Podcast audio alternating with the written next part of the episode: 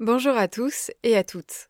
Aujourd'hui, je vous propose de découvrir comment agissent les plantes dépolluantes.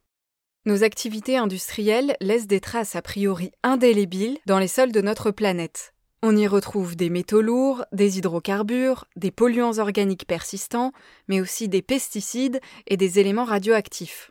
Tous ces produits sont très toxiques pour les êtres vivants. Pourtant, certains végétaux arrivent à pousser dans des lieux très pollués, là où la plupart des espèces n'arriveraient même pas à germer.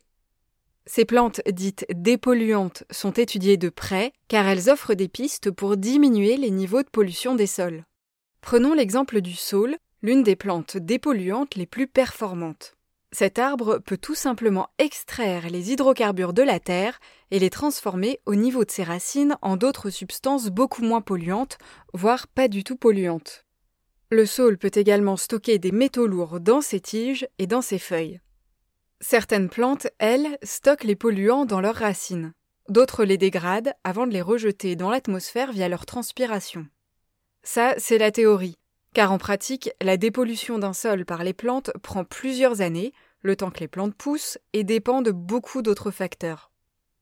Cela paraît évident, mais il faut d'abord que la plante survive, donc la pollution ne doit pas être trop importante non plus. Ensuite, il faut bien choisir ses espèces.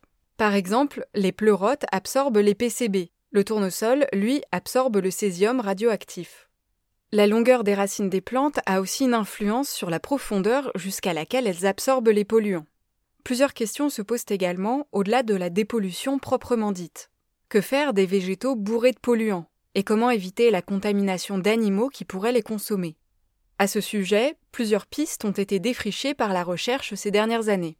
Par exemple, brûler les arbres dépolluants pour produire de la chaleur, ou encore créer des catalyseurs pour l'industrie du médicament grâce aux métaux lourds contenus dans les feuilles des petites plantes.